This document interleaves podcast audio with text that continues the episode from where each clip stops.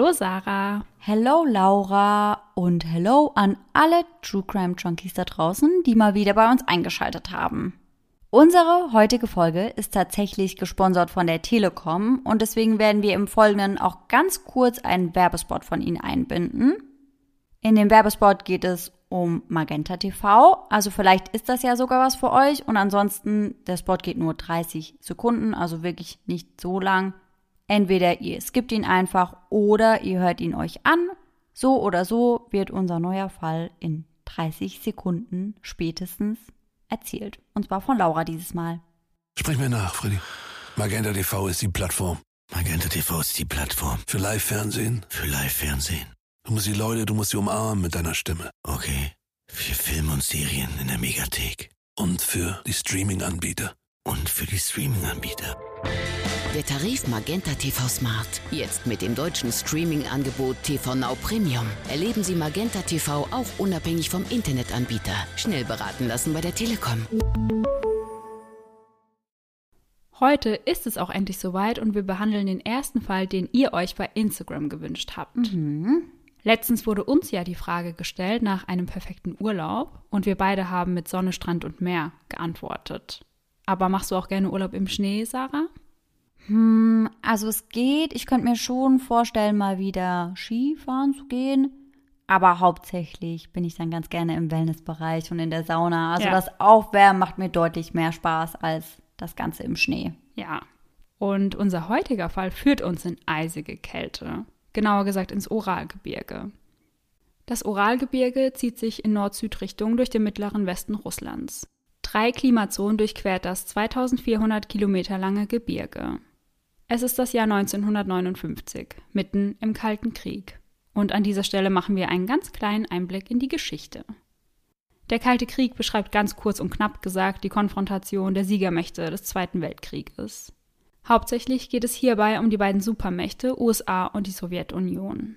Es gibt also keinen militärischen Krieg, aber dennoch sind beide Seiten sehr stark aufgerüstet und bedrohen sich gegenseitig. Daher auch der Begriff Kalter Krieg. Ende Januar, passend also zur jetzigen Zeit, macht sich eine Gruppe in jenes Gebirge zu einer Wanderung auf. Alle haben gute Laune und freuen sich auf die bevorstehende Wanderung.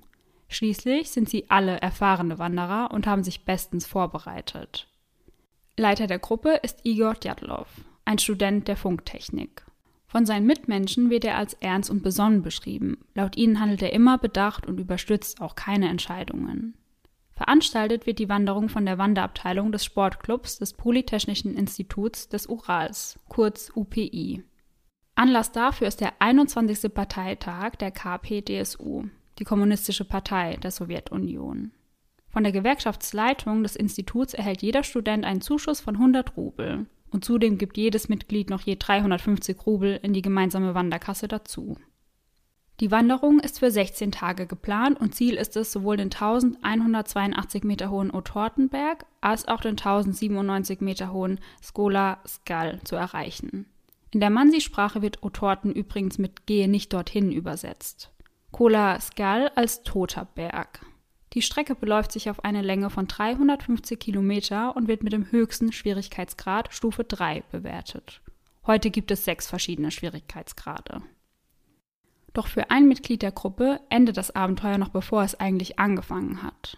Der 21-jährige Juri Judin hat starke Schmerzen und muss abbrechen, kann die Gruppe also nicht weiter begleiten.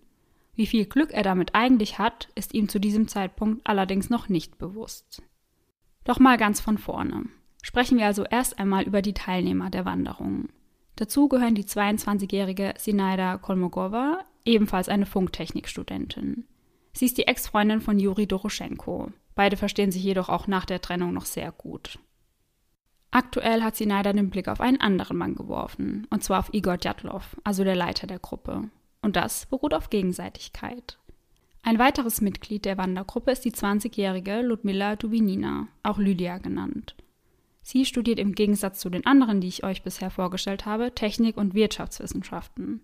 Während der Reise ist sie für den Proviant zuständig. Dann ist da noch der 24-jährige Alexander Kolevatov. Er studierte nukleare Physik. Nach Abschluss seines Studiums arbeitet er in Moskau, genauer gesagt im Geheiminstitut des Ministeriums für den Bau mittlerer Maschinen. Dort arbeitet er bis im Jahr 1956 und kehrt anschließend in seine Heimat zurück. Er ist der einzige Raucher der Gruppe. Auch der 23-jährige Juri Krivonischenko ist Teil der Gruppe. Er hat seinen Abschluss im Bauwesen und Hydraulik bereits seit 1957 in der Tasche. Daraufhin beginnt er in Chelyabinsk zu arbeiten, eine geheime Atomanlage. Während er dort tätig ist, erlebt er eine Katastrophe, die als Kishtim-Katastrophe bekannt ist. Am 29. September 1957 tritt in der Plutoniumanlage ein radioaktives Leck auf. Dieser Unfall gilt als drittschwerster Atomunfall nach Tschernobyl und Fukushima. Krass, davon wusste ich überhaupt nichts. Ja, der ist tatsächlich relativ unbekannt. Ja. Juri war Zeuge dieser Katastrophe und musste anschließend auch bei den Aufräumarbeiten helfen. Rustem Slobodin, ebenfalls 23 Jahre alt, gilt als der sportlichste der Gruppe. Er hat sein Studium bereits abgeschlossen und arbeitet als Ingenieur in einem Konstruktionsbüro. Er gilt als durchaus geübter Wanderer und hat schon einige schwere Touren hinter sich. Zudem spielt er wahnsinnig gern Mandoline, weshalb das Instrument natürlich auch auf dieser Wanderung nicht fehlen darf. Weißt du, was das ist, eine Mandoline? Ich habe absolut keine Ahnung. Hatte ich auch nicht, ehrlich gesagt. Es ist ein Zupfinstrument und ich finde, es sieht ein bisschen wie eine kleine Gitarre aus. Ah ja, okay. Ja, darunter kann ich mir schon eher etwas Ja. vorstellen. Nikolai Thibaut Prignol hat sein Studium mit seinen 23 Jahren bereits ebenfalls erfolgreich abgeschlossen und arbeitet in einem Bauministerium. Genau wie die anderen Mitglieder ist auch er ein guter Wanderer. Er wird von Freunden als sehr humorvoll und freundlich beschrieben. Der älteste der Gruppe ist Semyon Zolotarov. Er ist 38 Jahre alt und stellt sich der Gruppe als Sascha vor. Er ist ein sehr mysteriöser Mann. Zum einen ist er unverheiratet, was in seinem Alter und zu dieser Zeit sehr unüblich ist. Zum anderen trägt er mehrere Tattoos, die er jedoch vor dem Rest der Gruppe versteckt. Zu seinen Tattoos zählt ein fünfzackiger Stern, eine Rübe, der Name Guena, sein Geburtsjahr, also 1921, eine russische Buchstabenfolge, die für Freundschaft steht, und die drei Anfangsbuchstaben von Soldaten, mit denen er gemeinsam während des Krieges gedient hat. Mitte der 50er Jahre ist er während der Saison als Wanderführer tätig. Zu guter Letzt haben wir dann nochmal einen Juri, Juri Doroschenko, also der Ex-Freund von Sinaida. Er ist 21 Jahre alt und gilt als sehr impulsiv und ich würde ihn zudem als sehr mutig beschreiben, denn während eines Campingurlaubes hat er einen Bär nur mit einem Geologenhammer verjagt. Okay. Ja. Ja, ich würde dann unterschreiben, dass er sehr mutig ist. Ja, total. Die Gruppe besteht also fast komplett aus Studenten bzw. ehemaligen Studenten. Das Studieren in der Sowjetunion ist kostenfrei. Allerdings muss man nach Abschluss des Studiums drei Jahre in einer Firma oder einem Unternehmen arbeiten, welches einem zugeteilt wird. Alle Mitglieder der Wandergruppe sind Mitglieder im Komsomol, eine Nachwuchsorganisation der KP Russland. Ziel ist es, die Jugend nach den Regeln des Kommunismus zu erziehen. Am 23. Januar werden also die Sachen gepackt und zunächst geht es mit dem Zug Nummer 45 von Sverdlovsk nach Serov. Die Gruppe bricht allerdings ohne eine Karte für das Gebiet auf, welches sie bewandern wollen. Scheinbar gibt es zu diesem Zeitpunkt noch keine genauen Karten des Gebirges. Doch so ganz ohne Plan brechen sie dann doch nicht auf. Igor hat die bevorstehende Route mit einem Piloten und Geologen gemeinsam geplant. Die Route hält er jedoch für sich und teilt sie nicht mit dem Rest der Gruppe, obwohl diese ihn sogar danach fragen. Nicht einmal im Routenbuch ist die geplante Strecke vermerkt. Er macht also wirklich ein riesiges Geheimnis daraus. Warum macht er das? Weiß man nicht, vielleicht wollte er so die Kontrolle behalten, dass er halt als einziger Bescheid weiß. Okay. Oder wollte sie überraschen, weil es so eine besondere Route ist. Mhm. Ja. Aber versteht man nicht wirklich. Also ich Hm. zumindest nee, nicht. ich auch nicht. Während der gesamten Zeit wird ein Expeditionstagebuch geführt und zudem führen auch einige Mitglieder der Gruppe eigene Tagebücher. Eines der Bücher gehört Lydia. Sie schreibt dort zu Beginn der Reise unter anderem, dass niemand so richtig damit einverstanden ist, dass Semyon, also der Älteste der Gruppe, sie auf der Wanderung begleitet. Grund dafür? Niemand kennt ihn. Die anderen Gruppenmitglieder hingegen kennen sich schon viele Jahre, da sie alle am UPI studiert haben bzw. noch studieren. Weiter schreibt sie, dass sie sich aber nicht weigern konnten, ihn mitzunehmen. Was genau damit gemeint ist, weiß aber niemand. Es stellt sich also direkt hier die Frage, warum dieser Mann überhaupt Teil der Wanderung ist. Auf der Proviantliste, die vorab erstellt wurde, steht unter anderem, ganz wichtig, Wodka. Und den hätte Juri Judin besorgen sollen, doch das hat er nicht erledigt. Naja, also nicht wirklich gut vorbereitet. Nein, Das Allerwichtigste für eine Wanderung ist Wodka. allerdings. Vor allem, wenn die Wanderung in Russland stattfindet. Mhm, da muss es natürlich dazu. Igor besitzt allerdings noch eine weitere Liste für Nachbesorgungen. Darauf steht dann eben der Wodka, indischer Tee und Streichhölzer. Die Zugfahrt vergeht wie im Flug, denn im Zug treffen sie auf weitere Wanderer, mit denen sie sich sehr gut verstehen. Sie unterhalten sich, lachen und singen gemeinsam. Bereits einen Tag später, am 24. Januar, fährt der Zug in Serov ein. Doch dort erleben die Wanderer eher einen etwas holprigen Start. Sie dürfen das Bahnhofsgebäude nicht betreten und müssen vorerst draußen in der Kälte bleiben. Wieder beginnen sie zu singen. Ein Lied, welches als regimekritisch gegenüber der Sowjetunion gilt und daraufhin wird Juri Krivonischenko wegen Ruhestörung verhaftet. Doch das ist nicht das Einzige, was die bis hierhin gute Stimmung trübt. Der Rest der Gruppe ist nicht mit der Proviantverteilung einig, für die Lydia zuständig ist. Alles in allem also scheinbar noch nicht so ganz harmonisch wie zu Beginn gedacht.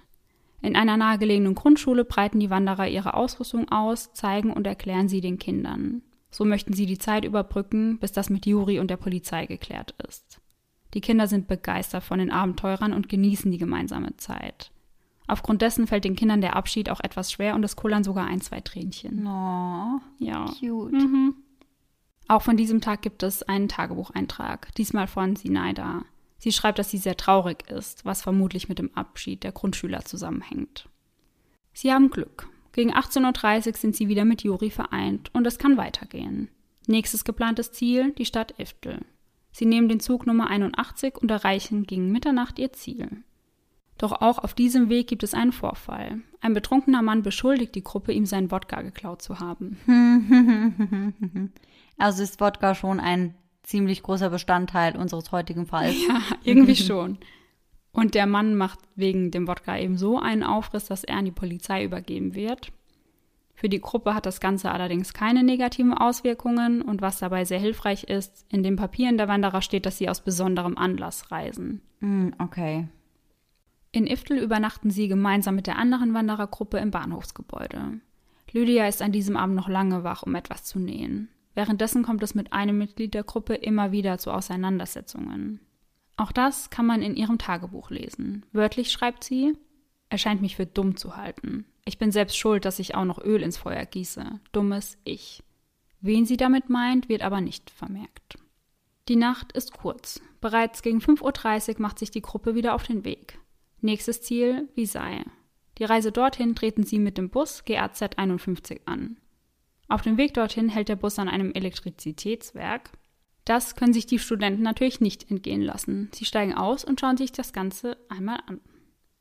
Lydia schreibt auch während der Busfahrt weiter in ihrem Tagebuch.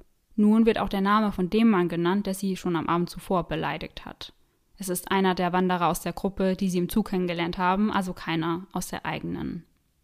Die Busfahrt endet um 14.30 Uhr in Visay. Dort kehren sie in einer Hütte ein und verabschieden die andere Gruppe. Die hat nämlich eine andere Route geplant. Die Gruppe entscheidet sich, ins Kino zu gehen. Sie möchten sich den Film Symphonien in Gold ansehen. Doch zwei der Mitglieder bleiben zurück. Schließlich muss ja jemand die Ausrüstung bewachen. Nach dem Kinobesuch bereitet sich die Gruppe zum Aufbruch vor, der am nächsten Tag stattfinden soll.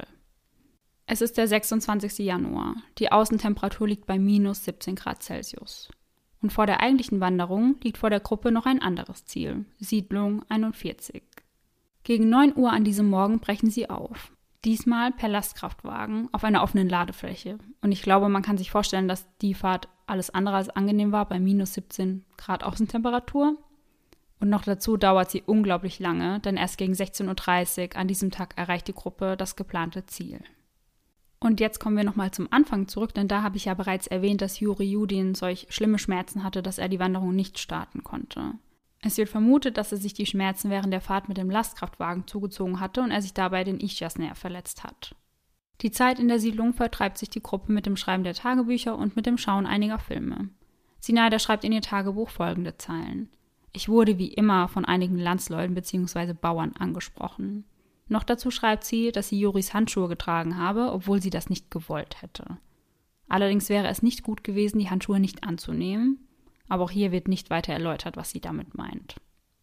Auch Lydia schreibt in ihr Tagebuch. Sie schreibt, dass die Stimmung bereits jetzt einen Tiefpunkt erlangt hätte. Es gebe viele Streitereien und sie sei der Meinung, dass sich diese schlechte Stimmung auch so schnell nicht ändern würde. Am 27. Januar entscheidet sich Juri Judin, die Gruppe nur noch bis zum nächsten Zwischenstopp zu begleiten. Grund dafür, er möchte dort noch einige geologische Proben nehmen und dann die Reise abbrechen. Die Schmerzen seien zu groß, um eine solche Wanderung mitmachen zu können. Seine Ausrüstung wird daraufhin auf die anderen Mitglieder der Gruppe verteilt. Der nächste Zwischenstopp ist Siedlung 2. Siedlung 2 war früher Teil des verzweigten Straflagersystems Iftel LAG. 24 Kilometer entfernt von Siedlung 41. Für die Strecke mieten sie sich einen Schlitten, einfach um ihre Ausrüstung besser transportieren zu können. Bevor sie sich jedoch auf den Weg machen, bekommen sie von den Bewohnern der Siedlung noch Übersetzungen mitgegeben, und zwar in Mansi. Das ist die Sprache der Mansen, ein Volk, welches nordöstlich des Urals ansässig ist.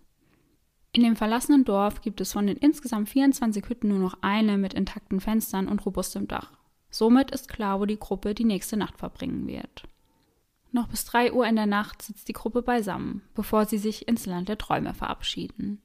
Am nächsten Tag, den 28. Januar, nimmt Juri Nudin den Schlitten und macht sich auf den Rückweg. Die Suche nach Mineralien ist für ihn leider wenig erfolgreich und das ist ja letztendlich der einzige Grund, warum er überhaupt noch mit zu dieser Siedlung gekommen ist. Lydia schreibt über seine Abreise in ihrem Tagebuch, dass sie und Sinaira sehr traurig darüber seien. Die Verabschiedung von Jurin fällt sehr herzlich aus und wird noch auf einigen Schwarz-Weiß-Fotos festgehalten. Alles, was jetzt passiert, kann nur noch anhand der Tagebücher rekonstruiert werden. Nun besteht die Wanderergruppe nur noch aus neun Mitgliedern. Sie starten ihre Wanderung gegen 11.45 Uhr und verbringen die kommende Nacht am Ufer des Lochswa-Flusses. Doch der Weg dorthin ist alles andere als leicht.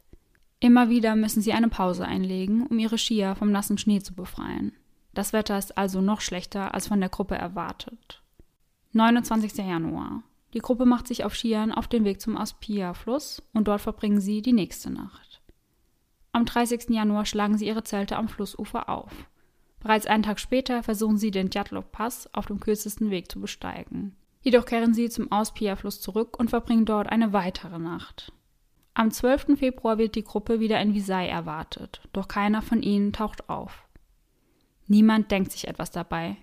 Schließlich handelt es sich hierbei um eine große Wanderung, die auch mal locker ein paar Tage länger andauern kann als ursprünglich geplant.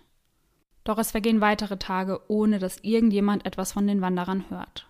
Am 17. Februar melden sich die Angehörigen der Wanderer beim Institut und verlangen eine Erklärung. Am 18. Februar sagt der Vorsitzende des UPI Sportclubs, er habe ein Telegramm von Igor erhalten, in dem er ihm mitgeteilt habe, dass sich die Gruppe verspäten würde. Doch es vergehen weitere Tage ohne jegliche Spur der jungen Gruppe.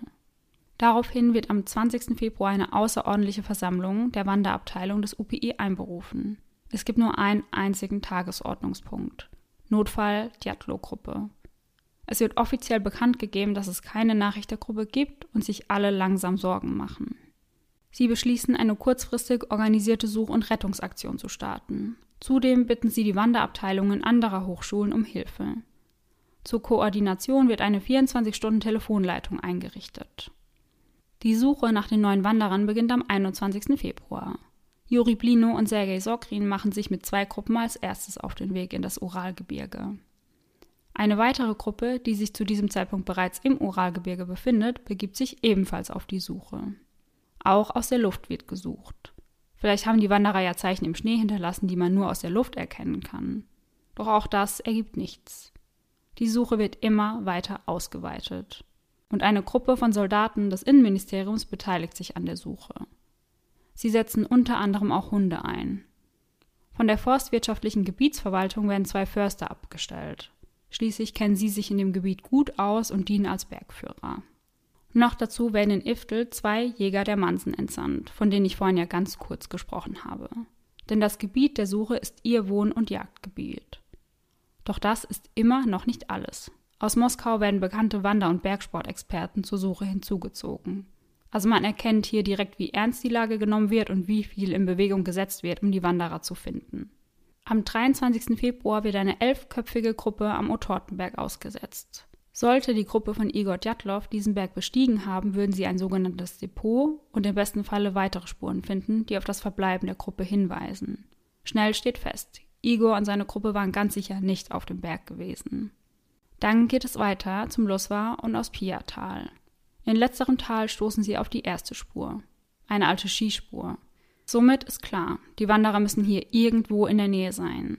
Denn von der Stelle der Spuren bis zum Otortenberg waren es gerade einmal 15 Kilometer und man wusste ja, dass sie den Berg nicht erreicht hatten. Als nächstes stoßen sie stromabwärts der Auspia auf ein Lager.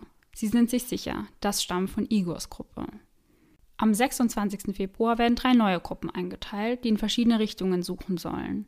Eine Gruppe macht sich auf den Weg und besteigt den Pass. Plötzlich entdecken sie einen dunklen Punkt am nordöstlichen Hang des Gola Xial. Es ist ein halb zugeschneites Zelt. Das Zelt befindet sich auf einer der ebenen Flächen des Hangs. An anderen Stellen weist der Hang durchschnittlich ein Gefälle von 10 bis 12 Grad auf, manche Stellen sogar 20 Grad. Die Männer bekommen Hoffnung. Haben sie die Gruppe also endlich gefunden und können sie retten? Sie gehen näher ran und tatsächlich ist es eindeutig das Zelt der Gruppe. Ein zusammengenähtes Zelt aus zwei Viermannzelten. So hat es eine Maße von 1,80 auf 4 Meter. Der Eingang ist zum Süden ausgerichtet. Der nördliche Teil hingegen liegt unter einer 15 bis 20 Zentimeter dicken Schneedecke. Wurde die Gruppe etwa von einer Lawine überrascht? Nein, das kann nicht sein. Das lässt sich anhand der Art und Dichte des Schnees leicht ausschließen. Das Zelt ist nicht vollständig verschlossen. Die untersten beiden Knöpfe sind geöffnet und an dieser Stelle ragt ein Laken heraus, welches wohl als Vorhang genutzt wurde. Doch sie finden nicht nur das Zelt. Ein paar Ski, welche im Boden vor dem Zelt stecken, ein Eispickel, der aus dem Schnee ragt, eine Windjacke, und zwar die von Igor Djatlov, und auf dem Dach des Zeltes finden sie eine Taschenlampe. Auf der Taschenlampe selbst befindet sich kein Schnee und sie funktioniert noch einwandfrei. Auf dem Zeltdach hingegen befindet sich eine 5 bis 10 cm dicke Schneeschicht. Auch die Taschenlampe ist die von Igor Djatlov. Die Männer vermuten nach diesen Entdeckungen, dass sich in dem Zelt wohl niemand befinden kann, zumindest niemand, der noch am Leben ist. Sie wollen nichts unversucht lassen und schneiden das Zelt mittels des Eispickels auf. Und das war keine schwere Arbeit, zumal einige Stellen des Zeltes schon zerschnitten waren. Schnell befinden sie sich also im Inneren des Zeltes und sind erleichtert. Es liegen keine Leichen darin. Das gibt ihnen erneut Hoffnung, die Wanderer noch lebend bergen zu können. Auf dem Boden des Zeltes liegen neun Rucksäcke. Vermutlich wollten die Wanderer den Boden so stabilisieren. Über den Rucksäcken sind zwei Decken ausgebreitet. Alle anderen Decken sind gefaltet oder zerknüllt auf einem Haufen. Ganz oben auf diesem Haufen liegen acht Winterjacken. Noch dazu finden sie viele Paar Schuhe. Die beiden Männer sind irritiert. Die Gruppe wird doch wohl kaum ohne ihre Winterjacken und Schuhe losgezogen sein. Oder etwa doch?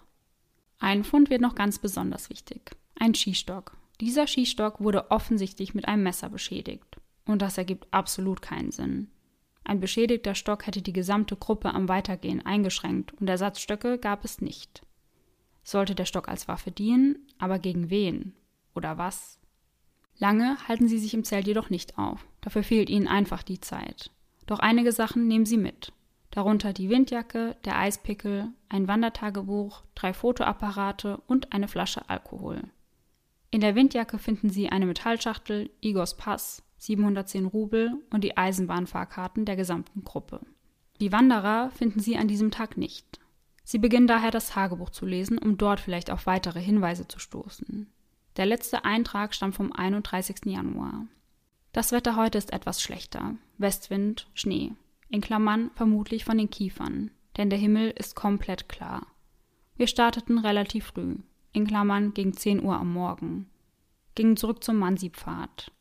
In Klammern, bisher folgen wir einem Mansi-Pfad, auf dem vor kurzem ein Jäger mit einem Reh vorbeikam.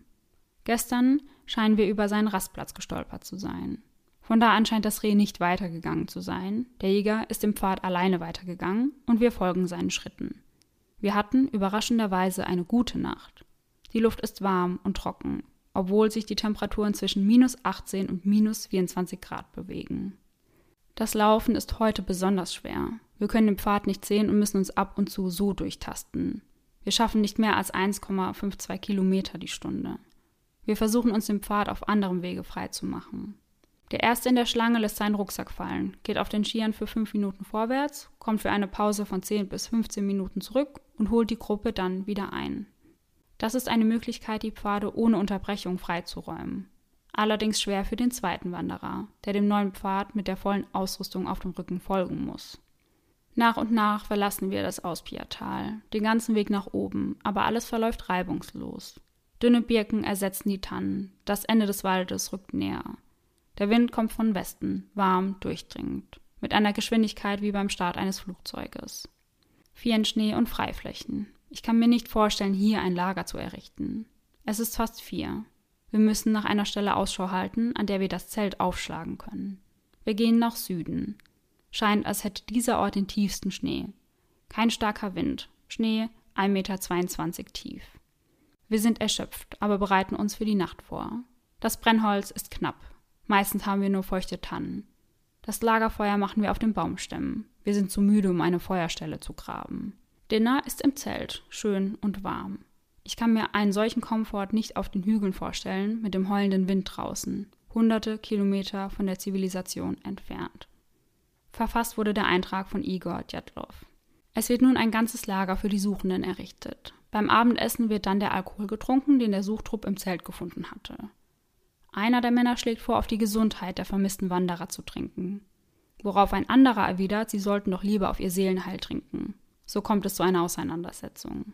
Am 27. Februar setzen sie die Suche fort. Da man nun aufgrund des Tagebucheintrages weiß, dass sie das Auspiertal verlassen wollten, verlagern sie die Suche auch dementsprechend. Zwei Männern fällt eine Zeder etwas unterhalb des Passes ganz besonders auf. Sie steht am Steilufer des Bachs und ist ungefähr fünf bis sieben Meter von den Männern entfernt. Sie steuern auf den Baum zu, denn von dort scheint man einen guten Blick über den Hang zu haben. Sie sind gerade noch zehn bis fünfzehn Meter von der Zeder entfernt, als sie sehen, dass unter dem Baum zwei Leichen liegen. Eine liegt mit dem Gesicht nach oben, die andere mit dem Gesicht nach unten. Es handelt sich um Juri Doroschenko und Juri Krivonischenko. Zunächst hat man vermutet, dass eine der beiden Leichen Semyon Zolotarov ist, aber das liegt einfach daran, dass die Leichen gefroren waren und man sie im ersten Moment nicht direkt identifizieren konnte. Mhm. Die beiden Männer lassen die Leichen unangerührt und umrunden die Zeder. Sie vermuten dort die Körper der übrigen Wanderer zu finden. Doch sie irren sich. Dort liegt niemand mehr. Stattdessen entdecken sie Dutzende Stümpfe von abgeschnittenen Tannen. Die Bäume selbst sehen sie jedoch nicht. Hat jemand die Bäume zum Feuern benutzt? Das erscheint nicht sonderlich schlüssig, da es in der Gegend viel dürres Holz gibt, was viel besser dafür geeignet ist. Einer der Männer macht sich auf den Weg zurück zum Lager, um den anderen von dem Fund zu berichten. Der andere wartet auf den Helikopter, der gerade zur Landung ansetzt. Zur gleichen Zeit wird das Lager des Suchtrupps noch weiter vergrößert.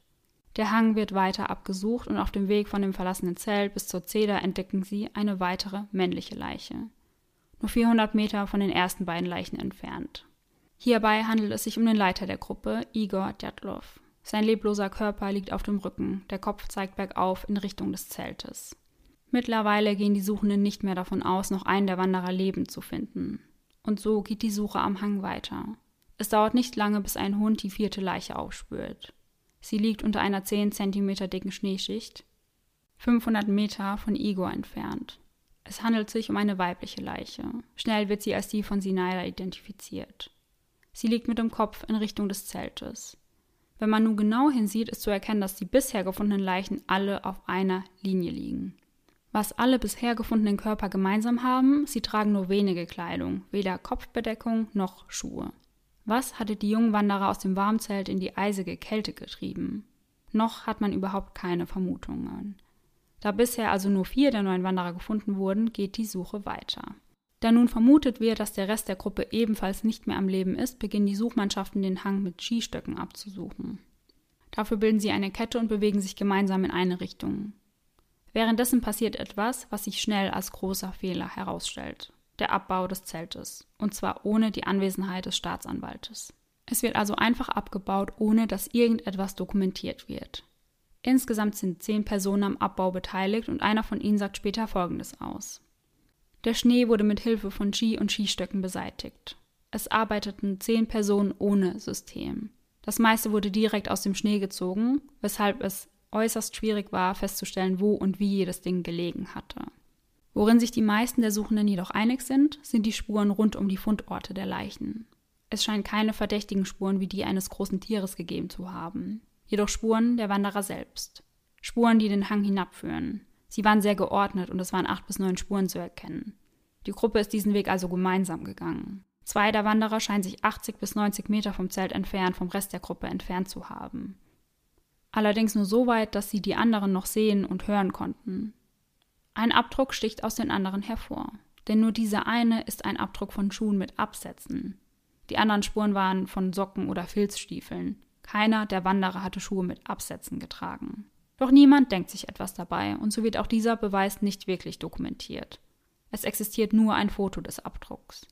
Einer der Suchenden beschreibt später, dass sie ungefähr einen Meter vom Zelt entfernt Pantoffeln, Skimützen und einige andere kleine Dinge verstreut gefunden hatten. Zehn Meter vom Zelt entfernt findet man einige Dinge von Igor Djatlov. Ein paar Socken und Stoffpantoffeln, eingewickelt in ein kariertes Hemd. 400 Meter vom Zelt entfernt entdecken sie eine noch intakte Taschenlampe, allerdings mit leeren Batterien. Sie liegt exakt auf der Linie vom Zelt zu der Zeder, was darauf schließen lässt, dass sie von den beiden Männern fallen gelassen wurde, die letztendlich tot unter dem Baum gefunden wurden. Auch unter dem Zelt wird die Suchmannschaft fündig. Dort liegen acht Paar Ski. Beim Abbau des Zeltes finden sie noch weitere Hinweise. Zum einen ein sehr großes, etwa drei Kilo schweres Stück Speck. Es sieht fast so aus, als hatte die Gruppe kurz vorm Verlassen des Zeltes mit dem Abendessen beginnen wollen. Außerdem finden sie eine selbst erstellte Zeitung, welche von der Gruppe das Abendblatt Otorten genannt wurde. Darin zu lesen Nummer 1, 1. Februar 1959. Leitartikel Wir begehen den 21. Parteitag mit einer Erhöhung der Wanderergeburtenrate. Wissenschaft In letzter Zeit gibt es unter Wissenschaftlern eine lebhafte Diskussion über die Existenz eines Schneemenschen. Nach jüngsten Erkenntnissen ist der Schneemensch im nördlichen Ural heimisch, in der Gegend um den Berg Otorten. Philosophisches Seminar Liebe und Wandern wird täglich in den Räumlichkeiten des Zeltes in Klammern Hauptgebäude abgehalten. Es dozieren Dr. Thibault und die Kandidatin der Liebeswissenschaften Dubinina. Frage an Radio Erivan: Kann man mit einem Ofen und einer Decke neun Wanderer wärmen? Technik: Wanderschlitten. Hervorragend bei der Fortbewegung mit Zug, Auto oder Pferd. Nicht zu empfehlen für die Beförderung von Lasten über den Schnee. Für etwaige Fragen steht Chefkonstrukteur Genosse Kolevatov zur Verfügung. Sport. Das Funktechnik-Team bestehend aus den Genossen Doroschenko und Kolmogorova stellt einen neuen Weltrekord in der Kategorie Ofenzusammenbau auf. Eine Stunde, zwei Minuten und 27,4 Sekunden. Herausgegeben von der Gewerkschaftsorganisation der Gruppe Cibina. Am 28. Februar wird durch den Staatsanwalt ein Ermittlungsverfahren eröffnet. Ab dem 1. März werden die Skistöcke dann durch Lawinensonden ersetzt. Das sind spitze Stäbe aus Metall, die meist eine Länge von drei Meter aufweisen. Die steckt man dann in den Schnee, in der Hoffnung, so auf die Körper zu stoßen. Sie gehen dabei sehr gründlich vor und stoßen die Sonde in jedem Quadratmeter Minimum fünfmal in den Schnee. Am 2. März erfolgt ein weiterer wichtiger Fund, das Vorratslager der Djatlov-Gruppe. Somit wollten sie sich den Aufstieg auf den Berg erleichtern. Das Lager befindet sich 300 Meter vom Suchlager entfernt und enthält verschiedene Lebensmittel, Brennholz, die schon erwähnte Mandoline, ein paar Ski, zwei Paar Schuhe, ein Eispickel, eine Mütze, eine Skimaske und ein Hemd. Insgesamt 19 Sachen, die zusammen 55 Kilogramm wiegen. Am 3. März werden die gefundenen Sachen in Iftel analysiert. Sie werden mit Hilfe von Juri Judi den einzelnen Wanderern zugeordnet. Zu den Fundsachen zählen jetzt noch einmal kurz zusammengefasst: neun Windjacken, acht Wattejacken, eine Pelzjacke, zwei Pelzwesten, fünf Hosen, vier Schals, 13 Paar Handschuhe, acht Paar Skischuhe, sieben Filzstiefel, zwei Paar Pantoffeln, acht Paar Stulpen, vier Mützen, zwei Filzbarette, drei Kompasse, eine Taschenuhr, ein Finnenmesser, drei Äxte, 19 Gamaschen, zwei Eimer, zwei Kessel, zwei Feldflaschen, ein Verbandskasten und Socken, Fußlappen, Skimasken und Zahnbürsten. Okay, da wurde ja aber schon einiges gefunden. Ja, und man sieht daher auch, wie leicht bekleidet die Wanderer draußen ja, waren. Ja, eben. Am 4. März beginnen die Untersuchungen der bisher gefundenen vier Leichen, ebenfalls in Iftel. Zur Erinnerung nochmal, das sind Juri Doroschenko, Juri Krivonischenko, Sinaida Kolmogorova und der Leiter Igor Djatlov. Alle vier sind nicht ausreichend gegen die Kälte geschützt. Sinaida ist die einzige, die überhaupt eine Kopfbedeckung trägt. Juri Doroschenko und Juri Krivonischenko tragen am wenigsten Kleidung am Körper. Es wird vermutet, dass die anderen beiden ihnen die Kleidung nach Eintritt des Todes wegnahmen, um sich selbst mehr zu wärmen. Mhm. Dazu kommt, dass alle zahlreiche Schürfwunden am gesamten Körper aufweisen. Laut den Rechtsmedizinern seien diese auf einen Sturz zurückzuführen. Bei Juri Doroschenko findet man auf der rechten Wange, nahe der Mundöffnung und in der Lunge eine schaumig graue Flüssigkeit. Was genau das für eine Flüssigkeit ist, wird nicht erwähnt. Findet man das noch raus? Mm -mm. Okay. Igor Djatlov trägt am Arm eine Uhr, die um 5.31 Uhr stehen geblieben ist. Alle vier scheinen erfroren zu sein. Was jedoch seltsam ist, keiner der vier wird in einer Embryonalstellung gefunden, durch die Erfrierende in der Regel versuchen, ihren Wärmeverlust zu minimieren und das geschieht eigentlich ganz reflexartig. Noch dazu stimmen die Leichenflecke nicht mit der Fundposition der Körper überein. Das spricht dafür, dass die Körper vor Eintritt der Leichenstache, aber nach ihrem Tod bewegt worden waren.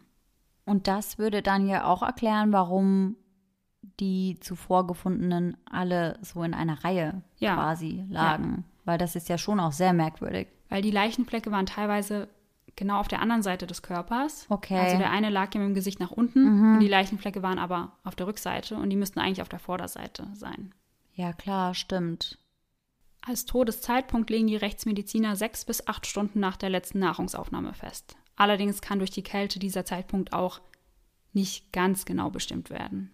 Am 5. März findet der Suchtrupp am Hang die Leiche von Rustem Slobodin. Sie liegt ungefähr in der Mitte der Fundorte von Igor und Sinaida und der Kopf ist hangaufwärts gerichtet. Somit liegt auch er auf der Linie, die ich vorhin bereits angesprochen habe. Auch er trägt eine Uhr. Diese ist anders als die von Igor Djatlov um 8.45 Uhr stehen geblieben. Er ist bisher der einzige der Wanderer, der zumindest einen Schuh trägt. Sein Körper weist ebenfalls einige Abschürfungen auf. Dazu kommt ein geschlossenes Schädeltrauma, welches mit einem stumpfen Gegenstand verursacht worden sein musste. Generell können viele Verletzungen von Sobidin nicht durch einen Sturz erklärt werden.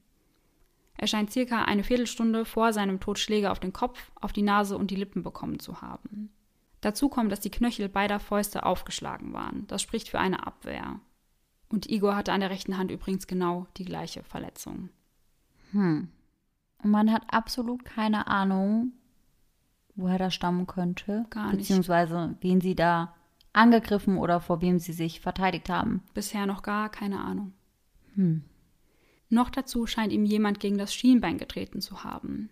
Und auch bei ihm passen die Leichenflecke nicht zur Position, in der sein Körper gefunden wurde. Aber passen die Abwehr beziehungsweise die Angriffverletzungen vielleicht so zusammen, dass man sagen könnte, sie haben sich gegenseitig attackiert?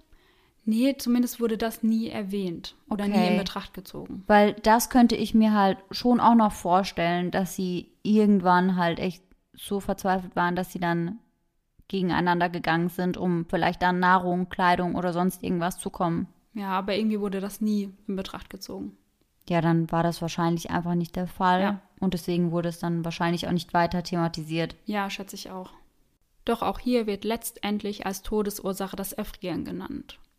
Währenddessen wird die Suche nach den restlichen Wanderern fortgesetzt. Am 5. Mai wird eine schwarze Trainingshose nahe einer Schlucht entdeckt, die sich südwestlich der Zeder befindet.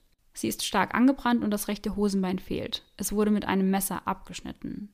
Nicht weit davon entfernt finden sie die linke Hälfte eines Damenpullis. Dieser gehört Lydia. Und noch dazu stoßen sie in der Schlucht auf eine selbstgebaute Auflage aus 14 Tannenbäumen und einer Birke. Die Auflage hat demnach eine Fläche von drei Quadratmeter. Auf dieser findet man einige ausgebreitete Sachen der Wanderer. Darunter ein Pulli, eine Hose, das rechte Hosenbein der schwarzen Trainingshose, einen zweiten Pulli und eine Soldatenwickelgamasche. Also das sind Beinbekleidungsstücke. Man geht davon aus, dass sie sich die Auflage als Windschutz gebaut hatten. Die Leichen wurden jedoch sechs bis zehn Meter davon entfernt gefunden, was relativ wenig Sinn ergibt. Die Kleidung scheint zerschnitten gewesen zu sein, um sie einfacher überziehen zu können. Nun vermutet man die anderen Leichen in der Schlucht. So beginnen die Grabungen in der Schlucht am selben Tag um 11 Uhr. Am Grund der Schlucht fließt ein wilder Strom von Schmelzwasser und dort findet man um 18.48 Uhr unter einer vier Meter dicken Schneeschicht den leblosen Körper von Lydia. Die übrigen drei Vermissten, Solotarov, Kolevatov und Thibaut Brignol, finden sie ebenfalls in der Schlucht. Nicht mehr als einen Meter von Lydia entfernt. Nun sind also alle neun Leichen aufgetaucht. Jetzt gehen wir auf die Obduktion der letzten vier Wanderer ein. Beginnen wir mit Lydia. Bei ihr stellt der Rechtsmediziner direkt etwas sehr Außergewöhnliches fest. Ihr fehlen die Augäpfel. Was zur Hölle? Ja, und es ist auch nicht so, dass die irgendwie zerdrückt oder eingedrückt waren, sondern die fehlen komplett. Also wurden sie entfernt oder. Ja, Aber wieso? Wer? Was? man weiß gar nichts bisher. Nichts. Aber kann man anhand der Art, wie das entfernt wurde, beziehungsweise anhand von dem, was zurückbleibt, sagen, ob es vielleicht einfach ein Tier oder ein Vogel war oder ob sie rausgeschnitten wurden. Also sie haben relativ schnell ausgeschlossen, dass es von Tieren entfernt wurde, sag ich mal, weil die Körper einfach keine Spuren von Tierbissen oder Krass. ähnlichem aufwiesen. Weil das hätte ich jetzt noch nachvollziehen können, ja. aber alles andere ist einfach super creepy. Und das ist nicht das Einzige, was aus ihrem Körper fehlt. Ihr fehlt ebenfalls die Zunge und der Mundboden. Was zur Hölle? Ja. Also hier, ab hier wird es jetzt richtig mysteriös und man kann sich das nicht erklären. Oh mein Gott, okay. Dann machen wir mal weiter. Ich ja. bin gespannt, was da noch kommt. Und auch hier gibt es keine Spuren darauf, dass ihr die Zunge herausgeschnitten wurde. Das Zungenbein und der Schildknorpel weisen eine ungewöhnliche Beweglichkeit auf, was ein Hinweis auf eine Strangulation oder auf einen Schlag auf die Kehle von unten nach oben sein kann. Zudem ist der Knorpel ihrer Nase zerdrückt, obwohl die Knochen des Nasenrückens unversehrt sind. Doch das war immer noch nicht alles, denn auf der rechten Seite sind ihre Rippen von der zweiten bis zur fünften gebrochen. Auf der linken Seite sind sie von der zweiten bis zur siebten gebrochen. Und obwohl so viele Rippen gebrochen sind, ist das Gewebe um die Rippen unversehrt. In ihrem Magen findet der Rechtsmediziner eine dunkelrote, schleimige Masse. Bei ihr wird als erstes kein Tod durch Erfrieren festgestellt. Stattdessen ist sie durch eine extensive Blutung in der rechten Herzkammer und einer massiven inneren Blutung in der Brusthöhle verstorben. Und wie es dazu kam, weiß man wahrscheinlich auch nicht. Nee, es wurde nur gesagt, dass das durch ein, also durch eine große Krafteinwirkung auf den Körper entstanden ist. Okay. Und es wurde verglichen mit Menschen, die bei einem Autounfall ums Leben gekommen sind. Mhm, also es muss mhm. eine wahnsinnige Kraft gewesen sein. Wenn man gegen das Lenkrad knallt, ja. zum Beispiel beim Aufprall. Also der Rechtsmediziner sagt auch ganz klar, dass diese Verletzungen eigentlich nicht durch einen anderen Menschen her ja. vorgerufen werden konnten. Das wäre nämlich meine nächste Frage gewesen, ob ein Mensch überhaupt so viel Kraft aufbringen könnte. Das schließt er aus. Aber was sollte es denn dann sein? Ja, das ist ganz wir alles. Mhm. Nun zu Zolotarow. Er ist der einzige der Wanderer, der wirklich vollständig bekleidet ist. Bei sich hatte er ein Fotoapparat, von dem man vorher noch nichts wusste. Nicht einmal Juri Judin. Denn Juri hatte bei der Untersuchung der Gegenstände bereits einen Fotoapparat als den von Zolotarow identifiziert. Für was trug er einen zweiten bei sich und warum wusste niemand davon? Auch ihm fehlen die Augäpfel und auch bei ihm sind die Rippen auf der rechten Seite von der zweiten bis zur sechsten gebrochen. Somit starb auch er nicht an einer Unterkühlung, sondern ebenfalls an inneren Blutungen, die durch die Rippenbrüche hervorgerufen wurden. Der Tod von Kolevatov wird als Tod durch Erfrieren eingestuft. Allerdings kann der Rechtsmediziner das nicht begründen und auch sein Körper weist einige Verletzungen auf, jedoch nicht so schwer wie bei den anderen beiden. Jetzt fehlt nur noch Thibaut Prignol. Über seine Todesursache schreibt der Rechtsmediziner folgendes. Meines Erachtens ist sein Tod infolge einer geschlossenen, impaktierten Mehrfragmentfraktur im Bereich der Schädelkalotte und der Schädelbasis eingetreten. Und das heißt jetzt nochmal auf Nicht-Fachchinesisch? also es scheint so, als habe ihm jemand mit einer stumpfen Waffe am Kopf verletzt oder auf seinen Kopf geschlagen.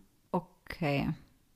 Und was wirklich noch mehr Fragen aufwirft, ich glaube, man kann sich gar nicht vorstellen, dass hier noch mehr Fragen erscheinen können, aber mm -mm. das ist der Fall denn einige Kleidungsstücke der Wanderer weisen erhöhte radioaktive Strahlungswerte auf.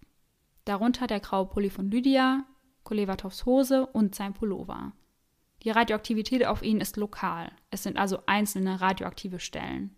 Doch es waren nicht etwa die Fäden der Kleidungsstücke, die radioaktiv waren, sondern daran haftender Staub, den man einfach mit Wasser abwaschen konnte. Die maximale Aktivität auf Lydias Pulli beträgt 165 BQ das auf der Hose 83 BQ und das auf dem anderen Pulli 93 BQ. Und BQ ist einfach eine Radioaktivitätseinheit und gibt an, wie viele Atome eines radioaktiven Stoffes pro Sekunde zerfallen. Und hier kommt jetzt erst einmal ein Cut. Denn, Spoiler, es gibt noch einen zweiten Teil. Ja, genau. Denn ich habe bei der Ausarbeitung gemerkt, dass dieser Fall einfach so komplex ist und ja ich wollte einfach irgendwie nichts weglassen und nichts kürzen und dachte, es ist besser, wenn wir das eben auf zwei Folgen aufteilen. Ja, und ich freue mich schon richtig auf den zweiten Teil. Ja. Und ich hoffe, dass wir hier ein paar unserer Fragen beantwortet bekommen. Ja. Und ich freue mich auch auf einige verrückte Verschwörungstheorien. Es gibt wahnsinnig viele verrückte ja, Theorien. Allerdings. Schon mal vorweg gesagt. Und am Ende dieser Folge gibt es dann noch einen kleinen Hinweis. Ihr solltet nämlich definitiv am Montag mal bei uns in der Story vorbeischauen auf Instagram. Wir sind ja jetzt schon seit längerem am Anteasern, dass was Größeres ansteht und das werden wir am Montag endlich verkünden.